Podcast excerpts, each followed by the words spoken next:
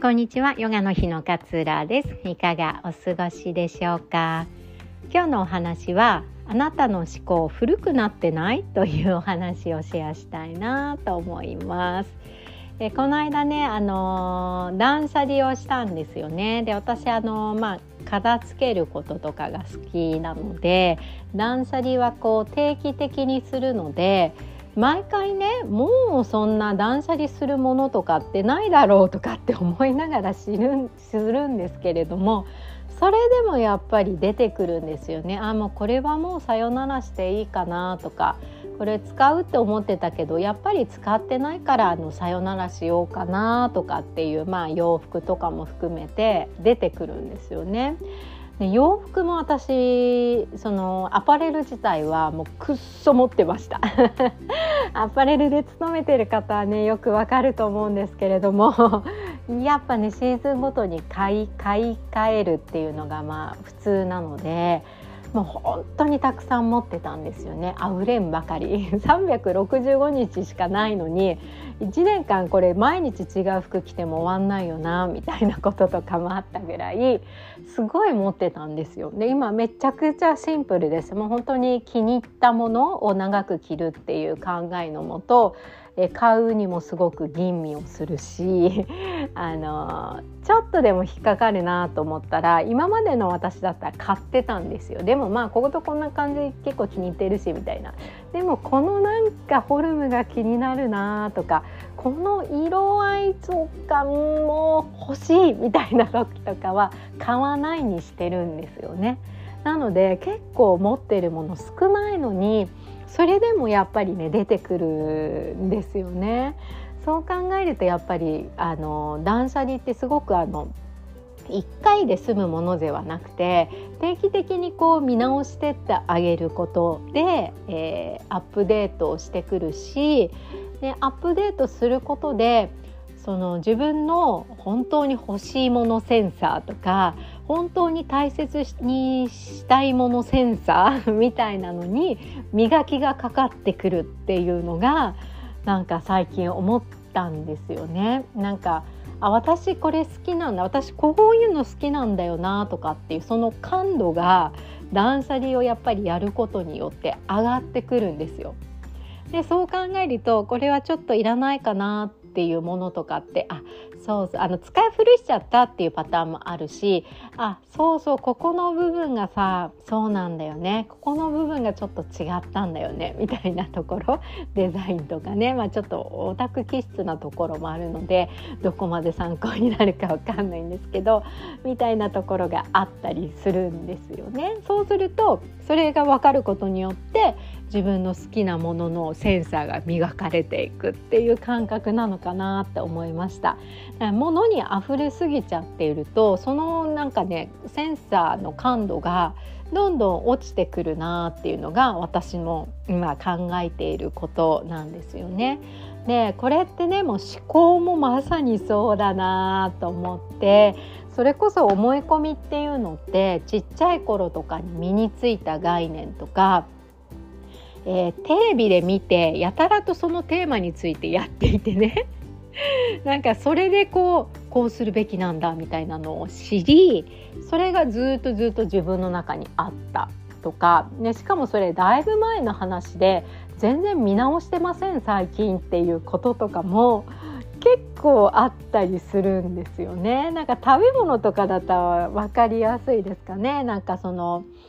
なんだろうスーパーフードがいいみたいなスーパーフードって結構流行りましたよね。でその当時の状態のままそれがこう更新されていなかったりでもスーパーフードってあのまたいいっていう人もいれば別にその取らなくてもいい あの普段の食事から取れれば十分だっていう考えもあったりするわけなんですよね。そうそうすると自分のこの思考に関してもアップデートされずにそのまんま古くなったものをでもずっと持っているからそれをずっと抱いて生きていることとかって結構あるんじゃないかなって思うんですよね。でこれが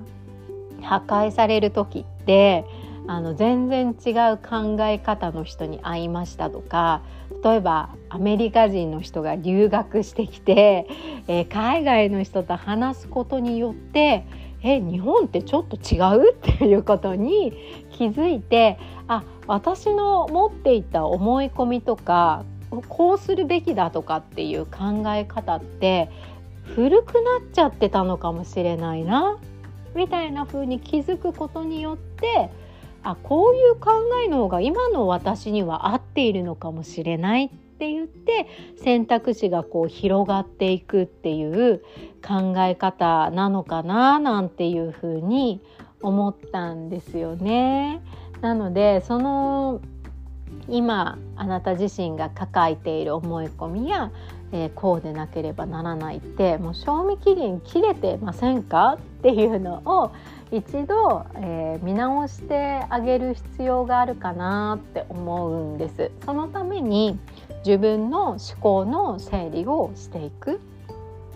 ああだこうだいろいろとこう考えているその思考を一度整理していくとその思考が生まれ生まれてくるきっかけっていうのはこうでなければならないからこうならなかったことが嫌だとかこうあるべきだって思ってるからそこに達してない自分が嫌だとかっていうようなえー、ところから思考っていうのは生まれてくるのでそのもともとの根底にある思い込みや概念の部分が、えー、自分の中で皮もう古いな。もういいかなこの考え方。もう疲れちゃうなこの自分の考え方とかっていうふうに気づけばそこを見直してあげる。やっぱ古くなりますからね。ずっと抱えていると。ちっちゃい頃からだとね。例えば私は45歳だからまあ23歳ぐらいから自我が生まれたとしても、まあ、40年近くねその思考を持っていることっていうのをやっぱり整理するべきですよね。いるもの？いらないもの？この考えには助けられたみたいなのは取っとけばいいしこれはいつも惑わされるなとかっていうのはもう捨てちゃって断捨離しちゃえばいいと思うしその空いたスペースにもしかしたら新しい考えが、えー、どっかからか降ってくるかもしれないしこのポッドキャストから見つかるかもしれないっていうふうに思うと一度全部全部ねこうモヤモヤしていることがあったらなんでそんなにモヤモヤしているの？なんでそんなに引っかかっているの？何を今感じている？何を今思っている？っていうのを自分にこう繰り返し問いかけてあげることによって自分のその思考が出てくる根底の部分ですね。こうでなければならないからだとかこうあってはいけないからだっていうところに気づいていくとそこを変えていくことによって新しい視界が開けてくる新しい視点が見えてくるようになってくるんじゃないかななんていうふうに思いました。是非一度ねこう思考の断捨離その思考古くなってないの？っていうのを、えー、今一度点検していただければななんていうふうに思いましてこのお話をさせていただきましたこの思考のね奥底にある思い込みっていうのはやっぱりね自分だとなかなか気づけない部分もあったりします人に指摘されてえあそうなんだとかあこういう考え方もできるんだっていうね気づきっていうのが出てくると思います。ぜひねあの今個人セッションの体験プランご用意しておりますのであの思考の整理ね年内にこう済ませたいなって方がいらっしゃったら活用していただければ嬉しいです。では聞いてくださりいつもありがとうございます。今日もあなたらしい穏やかな一日をどうぞお過ごしください。さようなら。